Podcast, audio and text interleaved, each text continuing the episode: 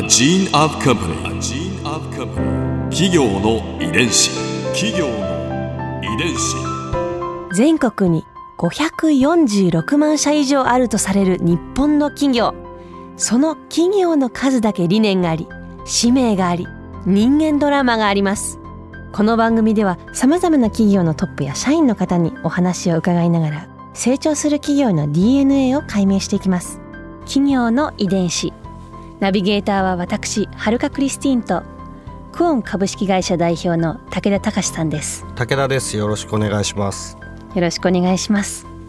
さて今日は株式会社ヤッホーブルーイング代表取締役社長井出直之さんをお迎えしています。よろしくお願いします。はい、よろしくお願いいたします。よろしくお願いします。今回はヤッホーブルーイングの成り立ちについてお話を伺いますまずヤッホーブルーイングの事業内容について教えてもらえますか？はい、あの私たちはですね、1996年長野県の軽井沢で、えークラフトビールを作るメーカーとしてあの会社を作りました。20 21年前そうですね、設立で21年。でビールを直接あの作れるようになってからちょうど20年今経ってますじゃあ1年は作れなかった。1年はずっとその準備をしていました。準備をしていてで醸造所ができて、えー97年にようやく醸造所ができてそれからビールが実際に作り始めて。クラフトビールっていうのは他のビールとどう違うんですか、あの定義っていうのはないんですけどもクラフトビールっていうのは我々なりにこう決めているあの、まあ、文言がありましてあの、まあ、小さな醸造所が作る、まあ、多様で個性的なビールと。おーいうふうに我々はあの設定していて。で、まあ、大手さんはこうあの同じような味のタイプのビールをあの、まあ、ピルスナーというビールを作っているのがまあメインなんですけど、うんはい。まあ、クラフトビールメーカーもそういうビールを作るのもあの方もいるんですけど、まあ、我々が作ってるような苦かったり香りがすごく華やかだったり、えーフルーティーだったりあのちょっと甘みがあったりとかそういういろんなビールを多様なビールを作るメーカー。まああの大手さん以外の会社がまあ個性を出して作っている多様なビールを作っている。そういうふうにあの認識していただいて大丈夫かと思いますね。なるほど個性のあるビールのヤッホーブルーイングさんのはい代表作っていうのは？はい。あの、夜な夜なエールっていうビールがですね、まあ、月のあの絵柄があのデザインされてる。これがあの我々の看板ビールでして、うんまあ、20年前に一番最初に我々が作ったビールでもあるんです。でちょうど今年発売して20年になるんですね。成人式ですね成人式です。ビールなのに成人式なんです。あ夜な夜なエール美味しいですよねあありがとうございます。ね、あの飲んでいただいたことあの結構あるっていうふうに聞いて嬉しいです。フルーティーですよねはい、フルーティーですね。あの今でこそこういうビールが飲まれるようになってきたんですけども20年前っていうのは本当にこういうビールが世の中になかったので、うんうんあのかなりあのビールファンの方に衝撃を受けてましたね。ちなみに会社の名前かなり気になるんですけど、はいうんなんでヤッホーブルーイングなんですか、ヤッホーブルーイングはですねあの、まあ、軽井沢長野県の軽井沢に本社があるんですけど、はい。その軽井沢の山の中からあのビールファンに向けてですね日本中のビールファンに向けて「ヤッホー美味しいビールができたよみんな飲んでくださいヤッホー」っていう。あの意味を込めてつけたんですけども。あ本当ですね。ヤッホーの呼ぶ声のヤッホーなんですねこだまのヤッホーなんですね。もうそこからして会社のそのキャラクターがわかるというか、もうその名前の通り、まあユーモアのあるあの面白い会社なんですへね。ーでブルーイングまあはビールを作るあの醸造醸造するところっていうところという意味なんですの意ね味なんです。ヤッホー醸造所ってことですか？そうです。こだまのヤッホー醸造所ですね。はは軽井沢なんですね軽井沢です。企業の遺伝子。ちなみになんですけど会社自体はどういう経緯でこう生まれたんですか？はい。当時。あのーまあ私まあ社長なんですけども、実は創業者がまた別にいまして、はい。ね、あの今最近あのリゾートあの業界で少しあの話題になってきているあの星野リゾートっていうリゾート会社があるんですけど。以前ね番組にも、はいあそうですねこちらにもあの邪魔して、あの迷惑かけたかもしれないですけど。彼あの星野義治が、まあ、星野リゾートの代表なんですけど、彼がヤホーブリングの創業者なんですね。そうなんですね、で彼があのアメリカに留学をしている時にその、まあ、ビールを飲みに行ったんですパブに。そしたらまあ衝撃を彼受けてあなんだこんなあの味のビール飲んだことないぞと。こんなビールが世の中にあるんだと。あ。のいつか日本に紹介したいと若かりし頃の彼が思いまして、まあ、それがそのアメリカのクラフトビールだったんですね。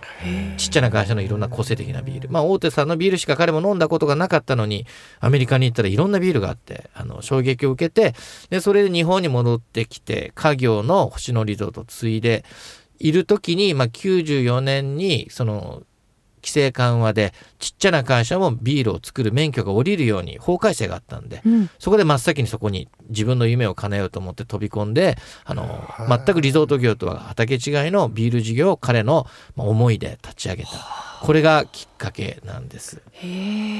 どういうメンバーが集まったんですか？いやもうあのビールに精通してる人はゼロですね。ゼロ？あえ？もうゼロですゼロです。逆逆。がゼロなんです。当時はもう大手ビールメーカーのはい。4社しかなかったので、そういう人たちがそのこういうあのちっちゃなビール会社に入ることはもうありえなかったわけなんですよね。なのでまあ営業も私ともう一人も素人で、まあ、あのビールを作る人間もみんなあの他の食品に携わったりとかしてる人間はいたんですけどもうビールに精通してる人はゼロで。ただビールを作る大元のその醸造技師、まあ、ブルワーっていうんですけど、はい。それはあの、まあ、大学院を卒業した新卒を採用して海外に研修に行かせてビールの勉強学校に行かせて他のあの海外のそのクラフトビールメーカーに修行に行かせてって言って、まあ、ある程度技術を積んで戻ってきてそこからビール作り始めたっていうですね、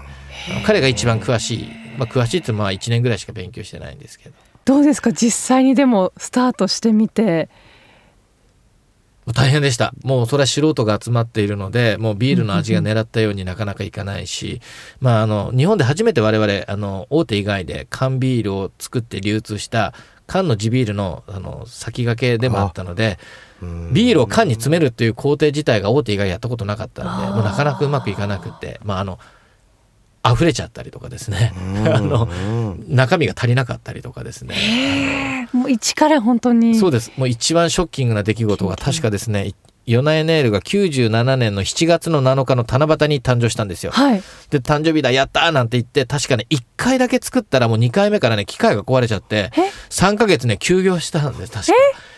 1回か2回、2回作ってないかな ?1 回だけかなだからもう、華々しくデビューしたのに、もうあの翌週からあの壊れちゃって作れなくなって、で、修理して、で、10月からもう1回作れるようになったんですけど、3ヶ月もう、売るものがないっていう。そんなことあるんですか？はい、それぐらいもうあの大変だったですね。あの新たな事業を創業するっていうのは。いや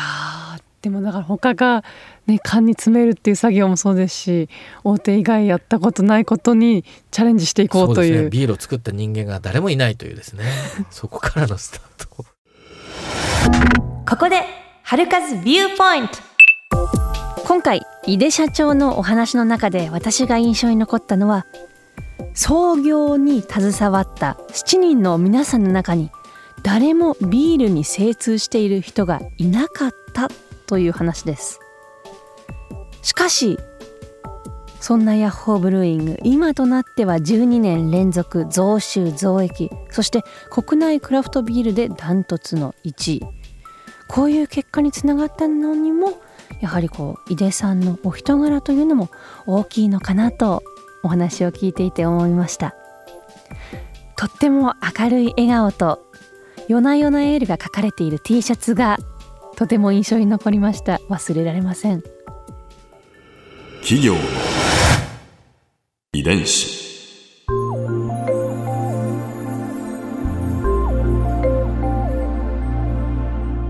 さてこの番組はポッドキャストのほかスマートフォンタブレット向けアプリ JFN パークでも聞くことができます。お使いのアプリストアからダウンロードして企業の遺伝子のページにアクセスしてみてくださいそれでは来週もお会いしましょう。企業の遺伝子ナビゲーターは私はるかクリスティンとクオン株式会社代表の武田隆でした。